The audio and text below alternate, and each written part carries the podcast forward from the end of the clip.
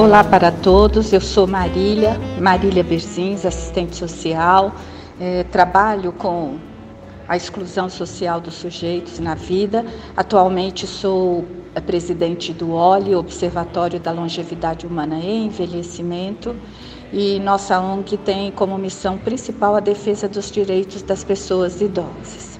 Bem, falar sobre exclusão das velhices ou as velhices excluídas é um tema bastante provocante e eu queria considerar que a exclusão das pessoas idosas pela sociedade é muito visível no, no nosso cotidiano.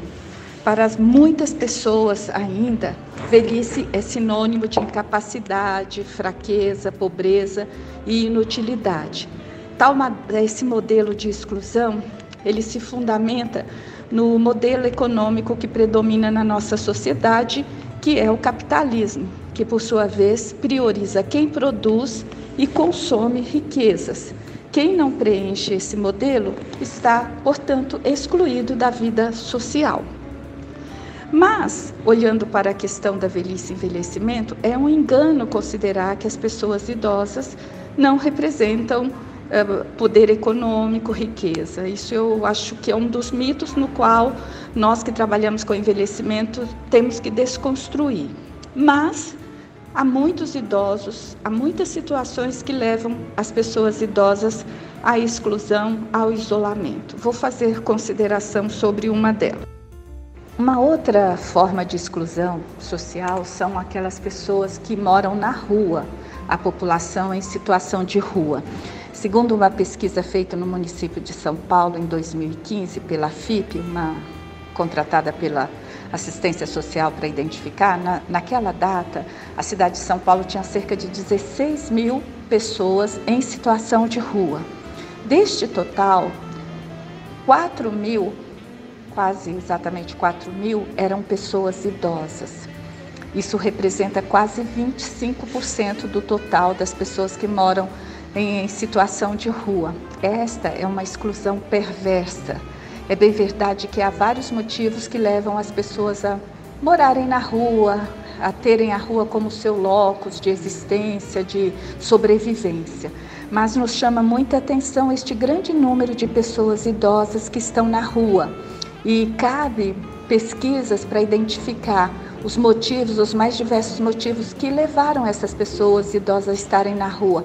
Elas muitas vêm de uma história já de envelhecimento na própria rua, ou muitas pessoas eh, eh foram para a rua em decorrência da sua condição socioeconômica. É uma velhice excluída, uma velhice que precisamos chamar, que nos chama a atenção, melhor dizendo, e no qual, na qual nós temos que intervir. O que é morar na rua? O que é uma pessoa idosa morar na rua? Eu já tive a oportunidade de atender várias pessoas nessa situação de rua, as dificuldades que elas têm, que são maiores do que uma pessoa mais jovem. Mas população em situação de rua é um problema muito sério no município, é objeto da assistência social, da saúde, da educação. Então, precisamos ter é, muita atenção, muito cuidado nas intervenções com esta população. Eu trabalho com o tema de violência contra a pessoa idosa. Esta violência contra a pessoa idosa se dá em vários lugares da vida pública.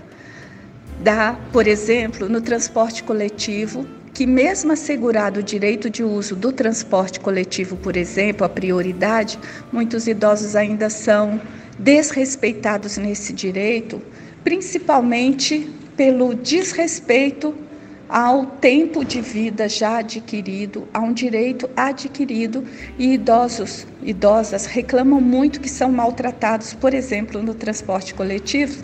E muitas pessoas ainda dizem assim: não sei o que, que esses velhos estão fazendo na rua, no ônibus, no metrô, às 8 horas da manhã. Isso põe-se uma contradição ou reafirma um preconceito, uma exclusão, fundamentada que lugar de velho é dentro de casa. Não é verdade este conceito. É, pensando na violência ainda do, contra o idoso, ela acontece dentro de casa, é, ela é doméstica e nós temos trabalhado com o conceito de dar visibilidade a esta questão. Por ser doméstica, muitas vezes ela não aparece na vida social. Muitos idosos estão sofrendo muito dentro de suas casas, uh, seus direitos estão sendo violados, uh, sua aposentadoria, sua renda é usada pela família. Nós temos idosos que estão em cárceres privados, dentro de casa, não podendo sair de casa.